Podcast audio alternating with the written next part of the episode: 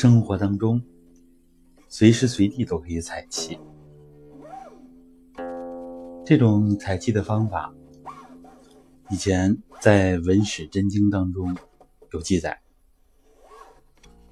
其实就是一句话：“万物复之以息。”这个“息”是调息的“息”，休息的“息”。这个“息”也是指我们的呼吸。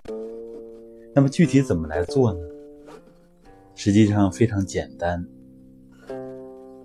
就是我们随时随地在看到美好的景色、壮观的场面、给人以美感的事物，都可以。我们呢，用鼻子尖儿一吸。吸到身体当中。简单的来说，这就是生活当中的采气。当然呢，我们一般不采人的气，我们采呢是场面里边大家一热烈形成的这个气场，而我们不采具体每个人的气，某一个人的气。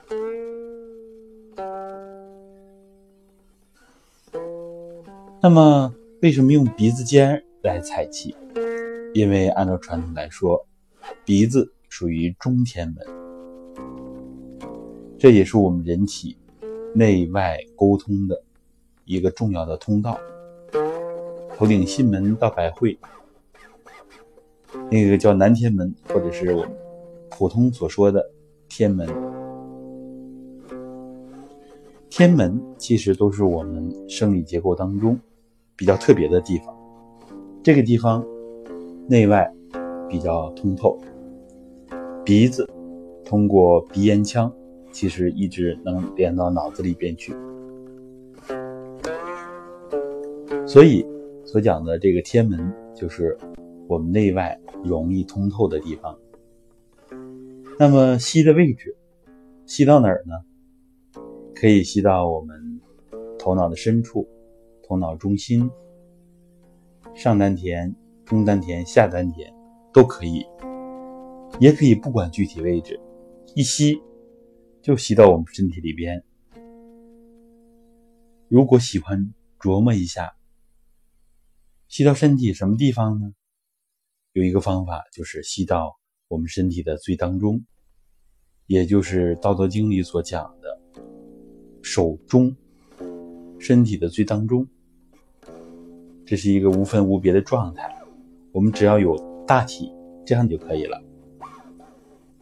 所以呢，不管是什么地方，只要感觉很美的、美的东西，它实际上就是有好的气场，也是有着和谐的信息。所以总是这样，看到好的，我们就往回一吸。逛商场。看见漂亮的衣服，我们也可以往回一吸。一个地方，房子室内的装饰很美，我们也可以一吸。这都是人类智慧的结晶。更多的呢是大自然的美景。看到公园里边，看到有山有水的地方，看到蓝天大海。山川大河，其实只要是美的地方，我们都可以吸。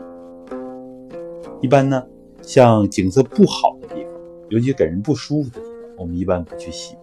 穷山恶水那，这样的地方呢，本来地气就不足，而它给我们的信息量也不够正面。所以呢，我们在生活当中，一般不要总是到这儿也抱怨，到那儿也抱怨。这样我们发放的是负面的信息，而我们学会欣赏。很多时候，我们眼光一变，只要你内在的生命力足够的话，能够发现生活当中很多的美。这呢，也是我们修心的一个过程。学会欣赏，也学会把万事万物的生命力都收回来。这实际上除了我们看蓝天、采蓝天的气，这是以前讲的空蓝来理，其他的时候主要采的就是万事万物的会元气。所以呢，这也是生活当中便捷的采气的方法。随时随地，我们都可以在练功；随时随地，都把美的信息、和谐、整体的好信息，都在收回身体当中。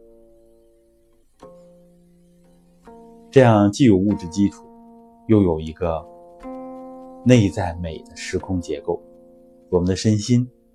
就会越来越美，越来越充实。